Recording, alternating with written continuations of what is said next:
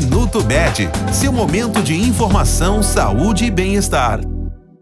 Em situações de estresse, o corpo libera uma mistura de hormônios e substâncias químicas como adrenalina, cortisol e noradrenalina.